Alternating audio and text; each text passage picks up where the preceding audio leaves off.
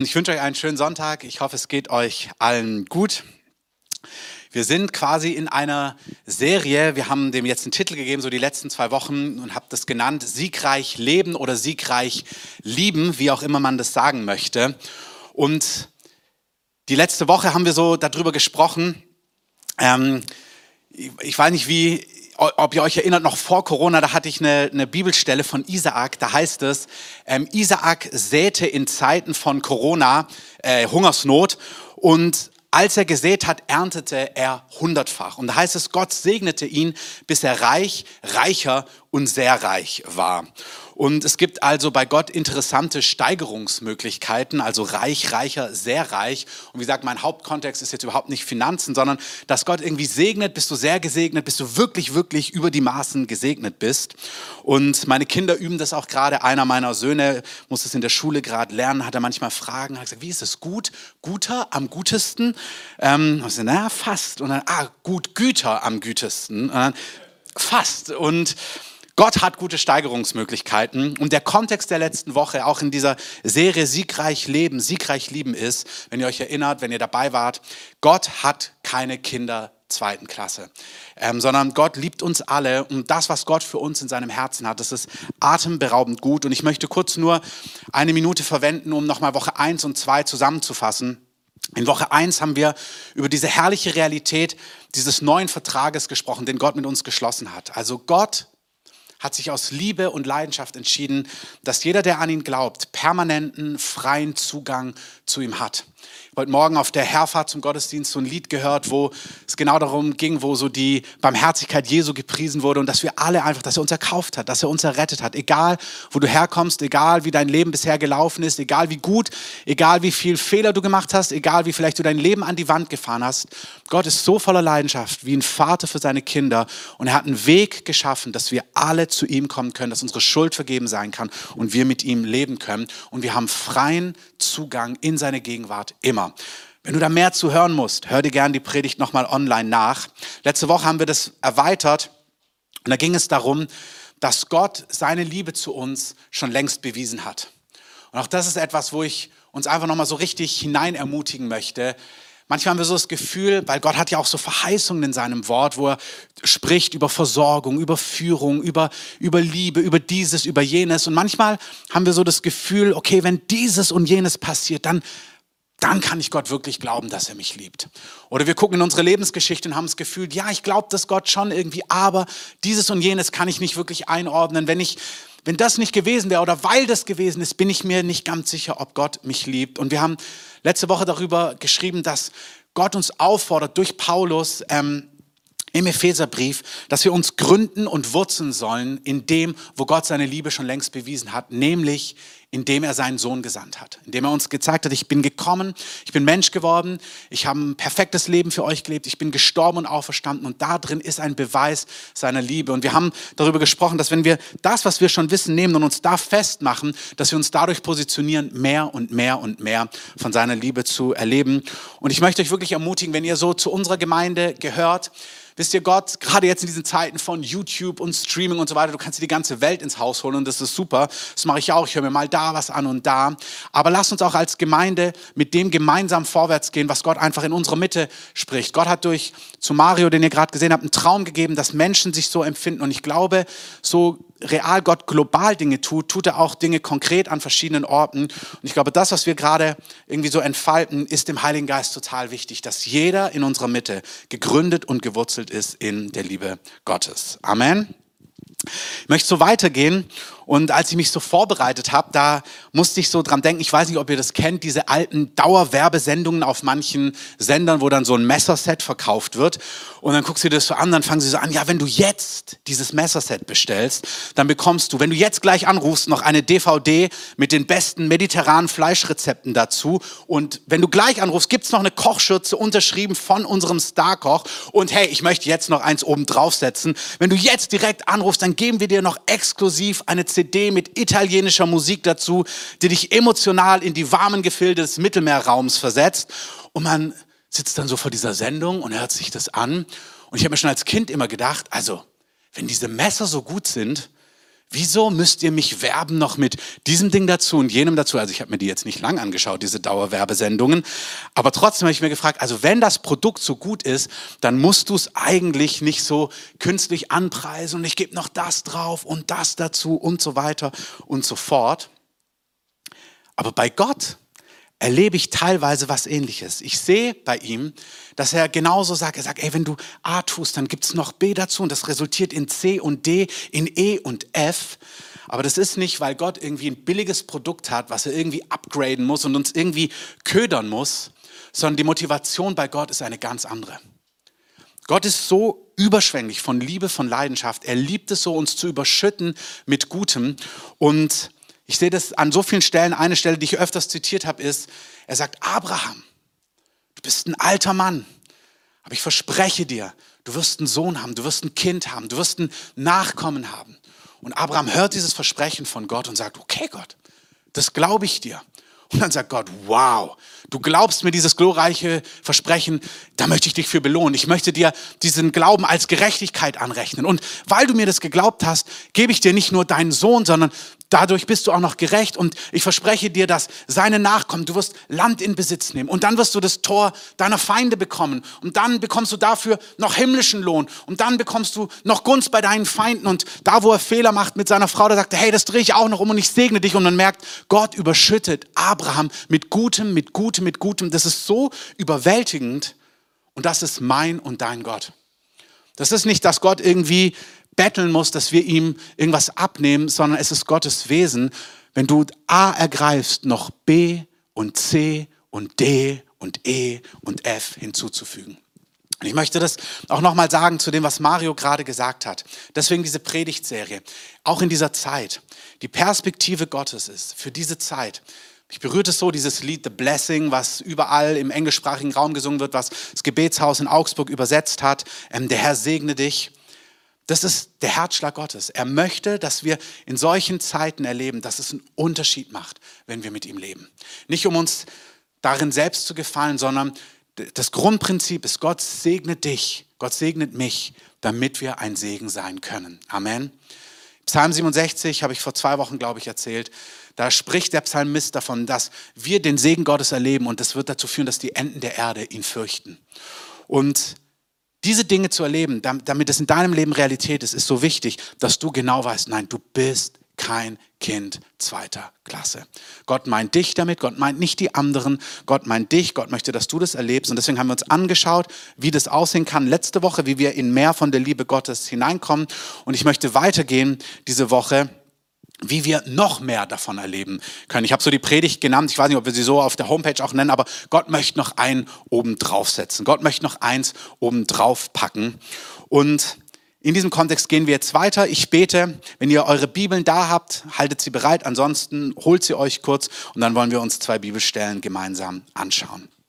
Jesus, ich danke dir, dass du möchtest, dass wir in Liebe gegründet und gewurzelt sind. Wir danken dir, dass du keine Lieblingskinder hast, sondern du hast für alle bezahlt. Du hast bezahlt für die ganze Menschheit. Du hast wirklich den vollen Preis bezahlt. Du möchtest, dass jeder zur Kenntnis der Wahrheit kommt. Und ich danke dir, dass wir durch dich, Jesus, die Gerechtigkeit Gottes geworden sind, dass wir zu deiner Familie gehören, dass du uns lieb hast und dass diese Liebe nicht irgendwie vage ist, sondern die ist ganz konkret, die ist erlebbar, die ist erfahrbar. Und du möchtest, dass es nicht Theorie ist, nicht Hören sagen, sondern dass wir da drin wirklich leben können, deinen Segen erleben können, so überwältigt sind davon, dass wir in einer Position sind, weil wir gesegnet sind, können wir andere segnen. Herr, ich bete, dass du das Wort lebendig machst, dass es läuft und dass du Herzen aufbaust in deinem Namen.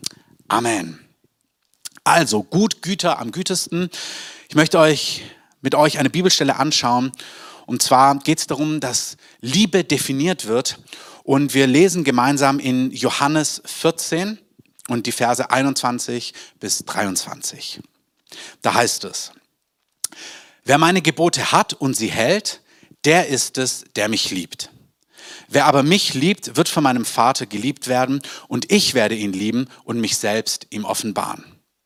Judas, nicht der Iskariot, spricht zu ihm, Herr, wie kommt es, dass du dich uns offenbaren willst und nicht der Welt? Jesus antwortete und sprach zu ihm, wenn jemand mich liebt, so wird er mein Wort halten und mein Vater wird ihn lieben und wir werden zu ihm kommen und Wohnung bei ihm machen. Also nochmal, Wer meine Gebote hat und sie hält, der ist es, der mich liebt. Wenn mich jemand liebt, wird er von meinem Vater geliebt werden und ich werde ihn lieben und mich selbst ihm offenbaren. Und dann sagt Jesus noch, wenn mich jemand liebt, so wird er mein Wort halten und mein Vater wird ihn lieben und wir werden zu ihm kommen und Wohnung bei ihm machen. Hier ist etwas ganz Interessantes.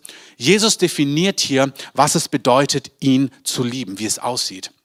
Ich habe mir so das Gefühl, ja, Jesus lieben, wenn du Lieder singst oder wenn du ein cooles T-Shirt hast, dass Jesus dein Homie ist oder dein König oder eine coole Kappe oder wenn du in Gottesdienst gehst. Also wir definieren manchmal, ich liebe Jesus auch und das stimmt. Es gibt viele Dinge, die wir tun, die bedeuten und die drücken aus, dass wir Jesus lieben. Aber hier gibt es eine ganz interessante Stelle. Jesus sagt, ich sag dir mal, wie es für mich aussieht, ein Beweis ist oder ein Ausdruck davon, dass du mich liebst. Wenn du meine Gebote hast und sie hältst, dann liebst du mich. Vers 23. Wenn du mein Wort hast und es hältst, dann liebst du mich. Also Jesus definiert Liebe ganz konkret. Er sagt es nicht zuallererst ein Gefühl und als Beispiel, ja, wie auch immer du lebst, dein Leben liebst, aber du betest leidenschaftlich gerne an, aber was Jesus sagt oder denkt, ist dir völlig egal, sondern er sagt, nein, nein, wenn du meine Gebote hast und sie hältst, wenn du mein Wort hast und es hältst, dann bist du jemand, der mich liebt. Wenn man das mit dieser deutschen Übersetzung hört, ist es ganz interessant. Wenn man diese Stelle, vielleicht hörst du die das erste Mal, vielleicht hast du die in deiner Bibel schon mal gelesen, dann klingt es wie folgt. Also wenn du das tust, was ich dir sage, dann liebst du mich. Und in gewisser Form stimmt das. Natürlich, also Jesus sagt, hey, nehmen wir das Beispiel, du sollst nicht stehlen. Das ist Gott wichtig und du sagst, okay, dann stehle ich nicht, dann ist es genau das. Du hast sein Gebot und du hältst es und damit drückst du aus, dass du ihn liebst. Das Interessante aber ist, dass das Wort, was hier für halten steht im Griechischen, eigentlich etwas anderes wörtlich bedeutet. Das Wort, was hier steht für, wenn du mein Wort, wenn du meine Gebote hältst, also das Wort halten bedeutet im Griechischen wörtlich zuallererst festhalten, sich vor Augen halten, vorsichtig und aufmerksam auf etwas aufpassen, beschützen oder beobachten. Also er sagt, wenn du mein Wort festhältst, wenn du dir mein Wort, wenn du es ernst nimmst, wenn du dir es vor Augen hältst, wenn du auf mein Wort vorsichtig achtest, wenn du es beschützt wie einen Schatz, das ist Ausdruck davon, dass du mich liebst. Und das ist ein ganz wichtiger Punkt. Hier heißt es nicht zuallererst, hey, wenn du das, was ich sage, wenn du das tust, sondern was hier steht ist, wenn du das, was ich sage, meine Gedanken, meine Versprechen, was sind denn die Worte und die Gebote Jesu? Das ist, wir haben immer nur Gebote, stiehl nicht, ähm, tu dieses nicht, aber das ist viel breiter. Er sagt, wenn du meine Gebote und meine Worte hältst, also wenn du meine Versprechen festhältst, wenn du dir meine Versprechen vor Augen hältst, wenn du meine Versprechen beschützt, wenn du sie festhältst in deinem Herzen, meine Zusagen, aber auch wenn du meine Wege achtest, wenn du dich daran orientierst, wenn das dir wichtig ist, wenn du auch meine Grenzen, wenn du dir das vor Augen hältst, wenn du da nicht gleichgültig bist, wie Martin ähm, gepredigt hat, sondern das ist Ausdruck der Furcht des Herrn, dass wir Gott und seine Worte ernst nehmen. Wenn das, was Gott uns sagt, was er uns erklärt, was er uns offenbart, was er uns verspricht, wenn du darüber nicht gleichgültig bist, sondern es wie einen Schatz bewachst, es dir vor Augen hältst, dich daran orientierst, dann sagt er, das ist Ausdruck von Liebe zu mir. Und ich glaube, das ist für einige unter uns total wichtig. Weil wir, wir, manchmal schauen wir auf Bereiche, die Gott wichtig sind und wir haben das Gefühl, wow, da, bin ich noch gar nicht drin. Jesus sagt, wir sollen die Kranken heilen, aber das passiert bei mir noch gar nicht. Oder wir sollen Menschen von Jesus erzählen, aber das tue ich gar nicht. Oder vielleicht ist es was anderes. Da gibt es Verheißungen und du merkst, du, du kannst die gar nicht wirklich glauben. Und dann haben wir das Gefühl, naja, ich halte sein Wort ja nicht oder seine Gebote. Also tue ich ihn nach dieser Stelle nicht lieben, weil ich kämpfe noch in diesem Bereich oder in jenem Bereich. Aber das ist nicht, was diese Stelle aussagt. Und ein Aspekt heute Morgen ist, der Heilige Geist möchte Scham und Verdammnis von uns wegnehmen. Wenn du jemand bist, der die Worte, die Weisungen, die Ansagen, die Verheißungen Gottes hört und kennt und liest und darüber meditiert und sie ernst nimmt, sich daran orientiert und sie sich vor Augen hält, dann ist es Ausdruck von deiner Liebe zu Gott. Das ist vielleicht nicht perfekt, das ist vielleicht nicht vollendet, vielleicht lebst du noch nicht in Dingen, aber allein, dass du es ernst nimmst, dass du darauf achtest, ist Ausdruck deiner Liebe zu Gott. Amen ich das nochmal sagen, für diejenigen, das Ziel ist definitiv, dass wir das, was Gott uns verheißt, das, was Gott uns verspricht, aber auch da, wo Gott sagt, hey, das hat mit seinem Wesen nichts zu tun, Lüge, Hass, Gier und Neid. Natürlich ist das Ziel, wenn Jesus sagt, hey, Neid sei nicht unter euch zu finden oder lästerliche Worte seien nicht in eurer Mitte oder wir sollen nicht in Unreinheit leben oder hey, wir sollen das Evangelium den Menschen verkünden. Natürlich meint er diese Dinge, aber wenn du an einem Punkt bist, wo du merkst, boah, ich kämpfe aber damit, ich bin neidisch, ich bin eifersüchtig. Ich kämpfe mit Unreinheit. Mir fällt es noch gar nicht leicht, in Großzügigkeit zu denken, irgendwie großzügig zu sehen. Vielleicht hast du Dinge gehört, wo andere Leute, wo Gott sie ermutigt hat, irgendwie reichlich in was hineinzusehen und du merkst, oh, das kann ich noch gar nicht. Und dann hörst du so eine Bibelstelle und dann denkst du, naja, ich halte sein Wort gar nicht. Wenn es dein Herz berührt, wenn du sagst, ich will, was du willst, ist es Ausdruck deiner Liebe zu Gott. Wir haben es auf einer Folie drauf. Ich weiß nicht, ob das klappt mit dem Einblenden. Wir versuchen hier gerade verschiedene Dinge. Da heißt es auf dieser Folie, das Ziel ist klar. Wir sollen werden wie der Meister. Das Ziel ist klar. Unser Herz ist, wir wollen werden wie du, Jesus. Aber der Weg dorthin, der Weg zu diesem Ziel, der ist einfach entscheidend. Und der sieht unter Umständen anders aus, als wir eben gedacht haben. Das heißt, wenn Gott etwas sagt in seinem Wort, wenn Gott etwas verheißt in seinem Wort, wenn Gott uns etwas beschreibt, was ihm wichtig ist, was, was seine Grenzen sind, was seine Gebote sind, dann ist der Weg dorthin, dass wir so leben können, dass wir das zuallererst bejahen. Bevor wir hier weitergehen, halt einfach kurz inne. Check dich mal selber. Bist du jemand, der merkt, doch, ich will, was du willst, Gott? Wunderbar, dann ist es Ausdruck deiner Liebe zu Gott. Vielleicht bist du auch jemand, der sagt, ja, aber es gibt die Bereiche, da will ich das gar nicht und da beschütze ich diese Dinge auch gar nicht. Vielleicht gibt es Dinge, wo Gott etwas sagen will, ach, diesen Teil mit Finanzen, den will ich gar nicht hören. Da bewachst du sein Wort nicht wie einen Schatz oder du hältst es dir auch nicht vor Augen wie ein Schatz oder in anderen Lebensbereichen. Und vielleicht gibt es die und du merkst, okay, Herr, ich möchte irgendwie deinen ganzen Ratschluss ernst nehmen und ich möchte alles, was du sagst zu den verschiedensten Themen, wie einen Schatz mir vor Augen halten, es beobachten, darüber nachsinnen. Das ist der Weg zum Ziel. Das Ziel ist klar, aber der Weg ist nicht, dass du sagst, okay, dann tue ich das, sondern Schritt eins ist, dass du sagst, ja, ich nehme das ernst. Ich halte mir das vor Augen. Ich meditiere darüber. Kleiner Seitenaspekt hier ist, dazu musst du Gottes Wort kennen. Du musst Bescheid wissen, ja, was sind denn seine Worte? Was sind denn seine Gebote? Und ich möchte uns einfach ermutigen, diese Zeit zeigt es so eindeutig. Wir sind alle gerufen, im Wort Gottes als Einzelperson gegründet und gewurzelt zu sein. Es ist für mich manchmal sehr bewegend zu sehen, wie auch Leute durcheinander kommen und du merkst, das hat unter anderem damit zu tun, weil sie nicht im Wort Gottes gegründet und gewurzelt sind. Und wir als Pastoren, wir als auch die im vollzeitlichen Dienst in den verschiedenen Dienstgaben arbeiten und dienen, unser Job ist, die Heiligen zuzurüsten nach Epheser 4. Unser Job ist dafür zu sorgen, dass wir alle, dass du, dass wir mündig werden in Gott. Aber es gibt etwas, das ist deine Verantwortung. Und ich möchte euch ermutigen, kennt die Worte, die Gedanken, die Weisungen von Jesus.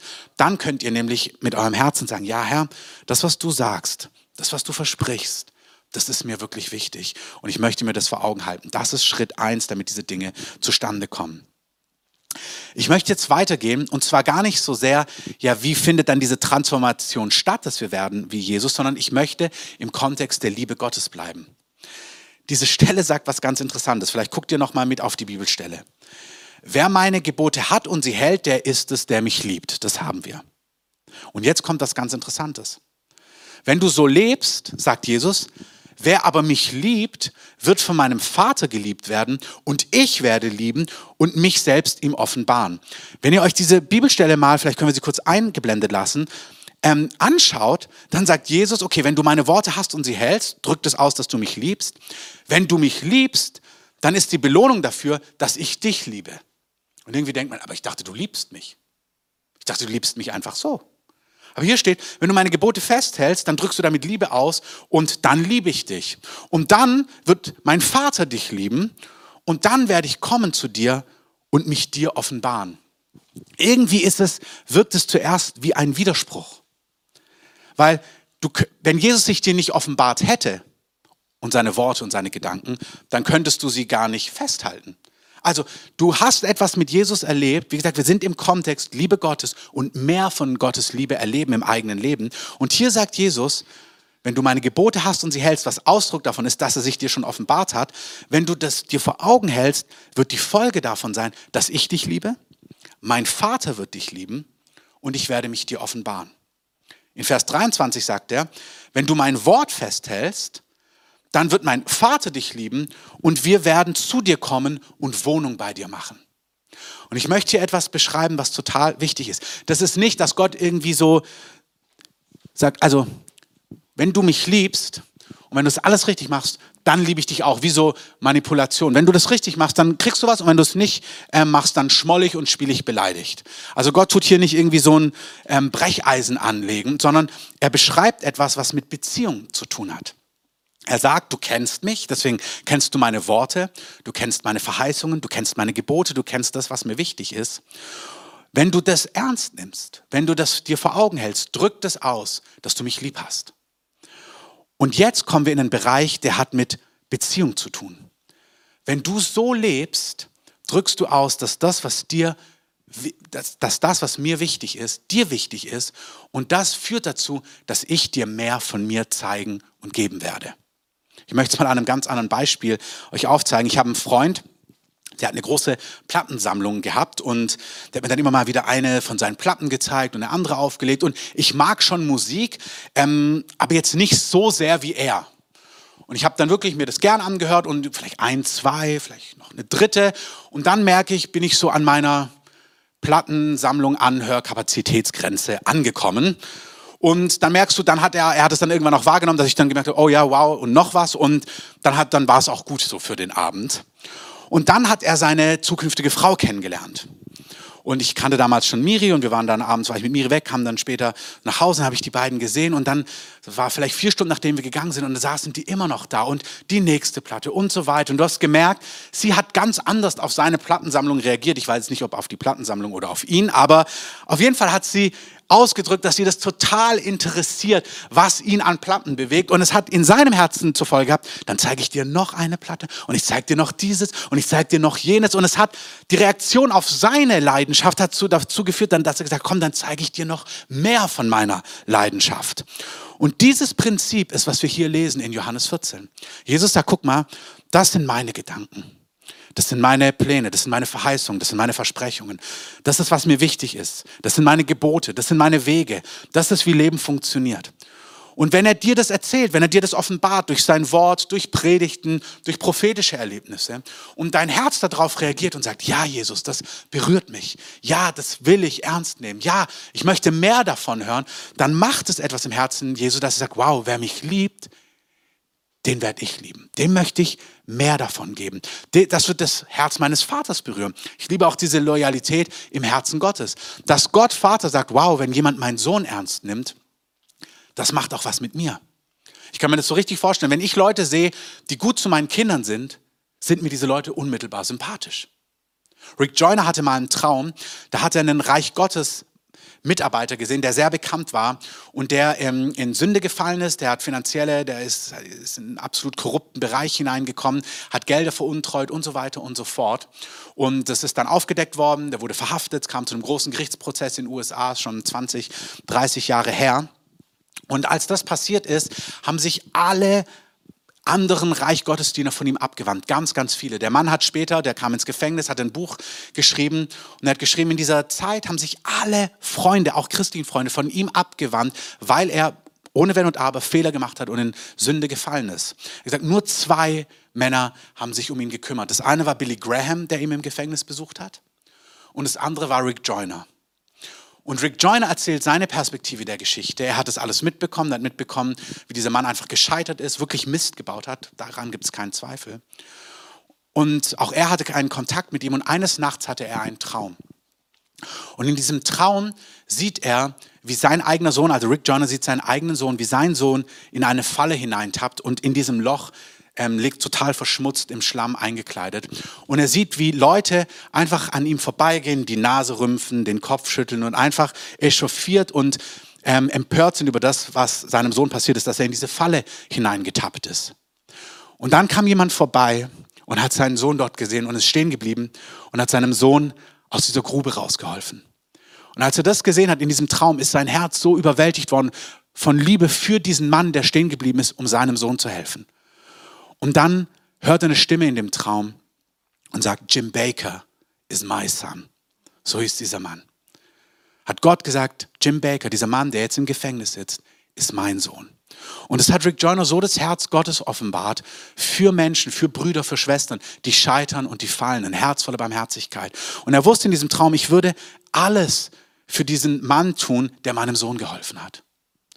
Und das ist so diese Brücke, was ich gerade gesagt habe, dass der Vater sagt, wenn jemand die Worte Jesu ernst nimmt, boah, da kriegst du nicht nur die Gunst von Jesus, da sagt der Vater, ich sehe das. Das berührt mich total, dass du die Worte, die Weisungen, die Gedanken Jesu ernst nimmst. In der ganzen Breite.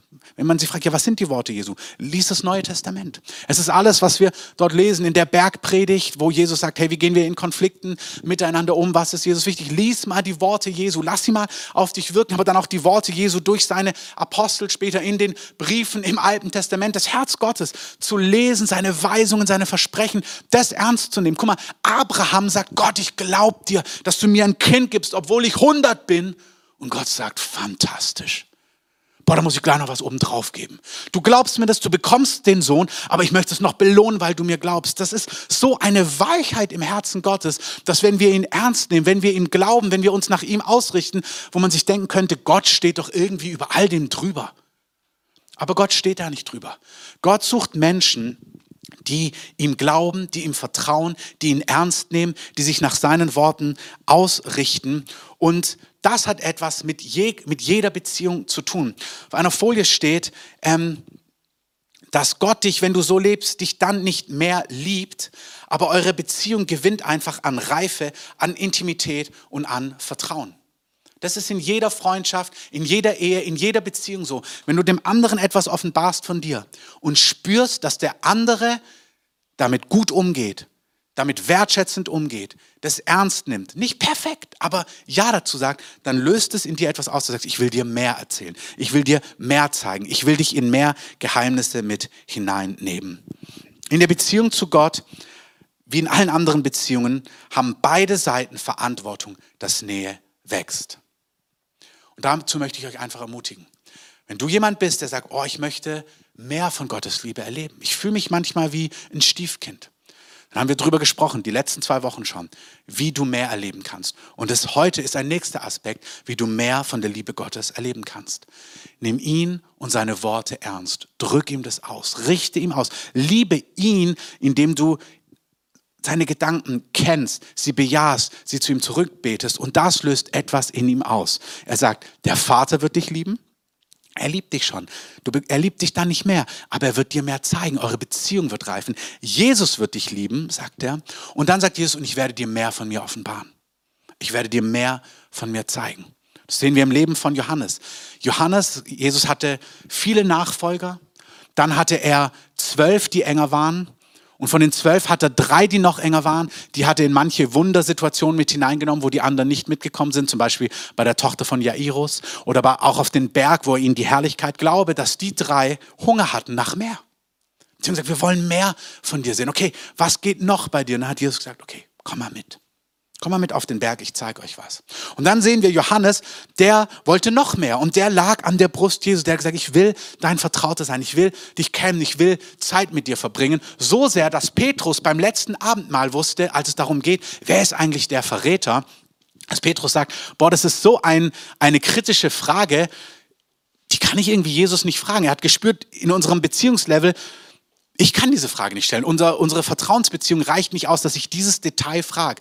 Wenn du eine Person bist, die so ein bisschen zwischenmenschlich nicht ganz dumpf ist, dann merkst du manchmal, du redest mit Leuten und du merkst, manche Fragen kannst du die einfach nicht fragen. Das würde eure Beziehungsintimität einfach überschreiten. Das ist eine Frage, die könntest du einen guten Freund oder jemand anders fragen, aber die Person ist viel zu distanziert von dir, dass du sie diese Frage fragen könntest. Und genauso sehen wir, Johannes versteht, äh, Petrus versteht, also ich kann Jesus das jetzt nicht fragen, aber Johannes, frag du ihn mal, wer ihn verrät. Das heißt, Johannes hat nochmal eine andere Intimität mit Jesus gelebt und deswegen hat er mehr erlebt und sogar so viel mehr erlebt, dass dann, als Jesus schon längst in den Himmel zurückgegangen ist, jetzt Donnerstag, Himmelfahrt, dass Jesus dann zu ihm kommt und ihm weitere Facetten seiner Herrlichkeit zeigt, wie wir es im Buch der Offenbarung sehen. Das heißt, wer mich liebt, sagt Jesus, indem er meine Worte, Gedanken, Weisungen, Verheißungen, Gebote ernst nimmt, den werde ich lieben, den wird mein Vater lieben und ich werde mich ihm offenbaren. Gott hat sich dir schon offenbart, aber Gott sucht Vertraute, denen er noch mehr offenbaren kann, denen er noch mehr von sich zeigen kann und du darfst darauf reagieren. Ähm, unser Reagieren auf ihn führt dazu, dass wir mehr erleben und mehr erfahren und mehr sehen dürfen. Wenn ihr diesen Vers 23 noch nehmt hier, um diesen Punkt abzurunden, dann sagt er sogar, wenn wir so leben in Beziehung miteinander, wenn wir so, ich sag dir was, du reagierst da drauf und so weiter, ich offenbar dir mehr, du reagierst wieder drauf, dann sagt er diesen schönen Satz, und wir werden zu ihm kommen und Wohnung bei ihm machen. Das ist auch so ein Satz, den liest man so einfach. Aber was Gott sagt, ist, ich zieh bei dir ein. Wir sind eh schon die ganze Zeit zusammen. Es ist wie so ein verliebtes Pärchen. Ey, wir sind eh den ganzen Abend zusammen. Also natürlich erst, wenn ihr geheiratet habt. Aber ähm, in diesem Fall sagt er, boah, wir sind die ganze Zeit zusammen, weißt du was, wir machen einfach eine WG. Ich zieh bei dir ein. Wir hängen eh die ganze Zeit ab. Wir erzählen uns von Herz zu Herz. Wir sind in enger Gemeinschaft. Du liegst die ganze Zeit in meinem Arm. Ich zieh einfach bei dir ein. Das ist, was diese Stelle sagt. Wir werden Wohnung bei dir machen. Ich guck nicht mal vorbei oder ruf mal an oder schreib eine WhatsApp, sondern lass uns unser Leben gemeinsam gestalten. Lass uns unseren Wohnort zusammenlegen. Das passt perfekt. Das ist die Bildsprache, die Jesus hier verwendet. Wenn du willst, Mehr Liebe, mehr Intimität, mehr Offenbarung, mehr Geheimnisse, mehr Gegenwart Gottes. Dann sei jemand nach Johannes 14, der sagt, wow, das, was dir wichtig ist, ist mir auch wichtig. Vielleicht gibt es Dinge, wo du merkst, oh, das fordert mich total heraus, was du dazu sagst. Oh, glaub mir, ich war so überwältigt von Jesus, als ich mich bekehrt habe. Ich war so überwältigt von Liebe, von Gnade, vom Königreich. Und so nach einigen Wochen kamen so die ersten Ansagen im Wort Gottes, wo ich dachte, was meint er denn damit? Und dann habe ich gemerkt, oh, das gefällt mir gar nicht an manchen Punkten. Und das sind genau die Punkte, wo da brauchst du nicht stehen bleiben. Wenn du dann aber sagst, Jesus, ich bin so überwältigt von dir, ich liebe dich. Aber das, was ich da lese, oder das fordert mich total heraus. Oder vielleicht merkst du, das will ich gar nicht. Oder vielleicht spürst du, das kann ich gar nicht. Dann bleib da einfach nicht stehen. Rede ehrlich mit ihm. Da heißt es nicht, wer ihn liebt, tut sein Wort, sondern wer ihn liebt, nimmt sein Wort ernst hält es sich vor Augen. Meinetwegen ringt damit, beschützt es, aber du schiebst es nicht einfach zur Seite. Das heißt, wenn du an einem Punkt bist, wo du Dinge nicht umarmen kannst aus Gottes Wort, wo du Dinge vielleicht nicht bejahen kannst oder wo du damit kämpfst, kein Problem, dann kannst du Liebe ausdrücken, indem du es nicht einfach zur Seite schiebst und ignorierst, sondern dann rede mit ihm darüber. Wie in jeder Beziehung. Ring, ring mit den Themen, bis du merkst, okay, das Problem ist, in einer normalen Beziehung ist es immer 50-50. Da hat jeder mal einen Punkt. Bei Gott ist es so, dass manchmal ringst du und er hat halt die Gottkarte. Ähm, und wenn er sagt, hey, so ist es, dann ist es halt so an manchen Punkten. Aber er hat gute Argumente. Und wenn er sie dir zeigen kann, dann wird er dein Herz überzeugen und du wirst merken, doch, du hast schon recht. Das, was du dir hier denkst, das stimmt und das passt. Ich möchte das abschließen, bevor wir zum letzten Punkt kommen. Das ist nicht mein Thema heute, Heiligung, sondern mein Thema ist, wie kannst du mehr von Gottes Liebe erleben? Genauso, indem du seine Worte, seine Gedanken, seine Weisungen ernst nimmst. Aber es ist engstens verbunden mit Heiligung. Das Prinzip aus der ganzen Heiligen Schrift ist, wir werden wie Jesus, wir werden wie der Meister, indem wir ihn sehen. 2. Korinther 3, Vers 18 sagt, dass wir ihn sehen mit aufgedecktem Angesicht. Wir können seine Herrlichkeit sehen. 2. Korinther 3, Vers 18 könnt ihr euch zu Hause aufschlagen. Zitieren diese Stelle oft. Wir können ihn anschauen mit aufgedecktem Angesicht und so werden wir vom Heiligen Geist verwandelt in sein Abbild. Du wirst verwandelt und wirst wie Jesus, weil du ihn siehst, wie er ist. Und wenn ihr das gehört habt, was wir gerade beschrieben haben, dann sehen wir hier ein Geheimnis von Heiligung, von Transformation. Wenn du seine Worte ernst nimmst, allein die Tatsache, nicht, dass du sie tust, nicht, dass du es könntest, nicht, dass du es umsetzen könntest, sondern die Tatsache, dass du es ernst nimmst, führt dazu, dass er dir mehr von sich zeigt, führt dazu, dass er seine Liebe ausgießt, führt dazu, dass er bei dir einzieht. Das heißt, eure Gemeinschaft und Connection nimmt zu und die Frucht davon ist, dass du durch den Heiligen Geist verwandelt wird. Und so erlebst du, dass charakterliche Themen sich verwandeln nicht indem du das Richtige tust, sondern indem du ihm nahst, indem du ihn ernst nimmst und er dir dann mehr von sich zeigt. Ich gebe euch ein Beispiel. Wenn du mit Geiz zu kämpfen hast und du einfach sein Wort ernst nimmst über Großzügigkeit. Oder du kämpfst mit Neid oder Eifersucht und du sagst, Herr, ja, ich will, was du willst. Nehmen wir das Beispiel Großzügigkeit. Und du sagst, Herr, ich merke, mein Herz ist da eng, mein Herz kommt da nicht weiter. Aber ich will sein wie du dann rührt das den Herrn an. Das heißt, er wird Liebe ausgießen. Er wird dir mehr von sich zeigen. Er wird dir vielleicht seine großzügig zeigen. Er wird anfangen, dich zu beschenken. Bei mir war es damals, dass Gott mir Träume geschenkt hat über das Thema Finanzen. Er hat einfach angefangen, zu mir zu sprechen. Und das hat mein Herz so aufgeweitet, dass nach einiger Zeit ich gemerkt habe, wow, da war eine Weite da, ein Vertrauen, ein Glauben im Kontext Finanzen, den hatte ich davor einfach nicht.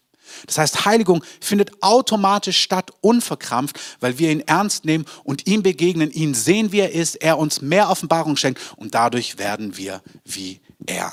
Amen. Kommen wir zum letzten Punkt. Ich habe es genannt und nun das Topping.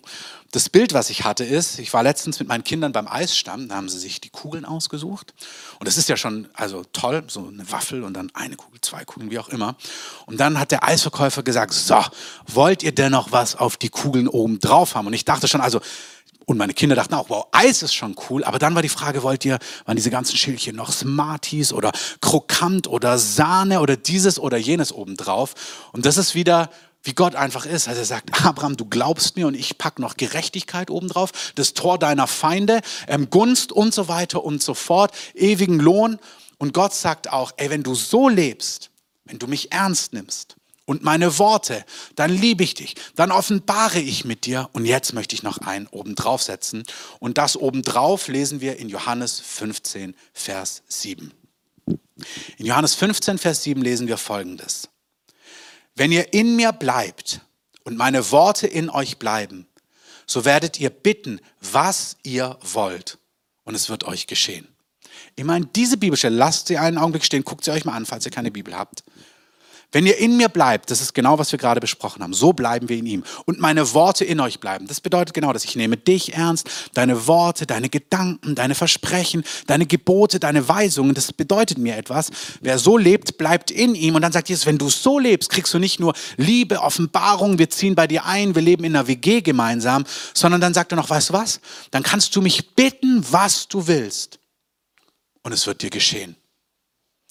Also das ist so eine manchmal, wenn man sich das so durchdenkt, denkt man, oh, das ist irgendwie zu radikal, die Aussage. Es ist wie wenn Gott sagt, ich lasse mein Scheckbuch hier liegen, kannst du eintragen, was du willst.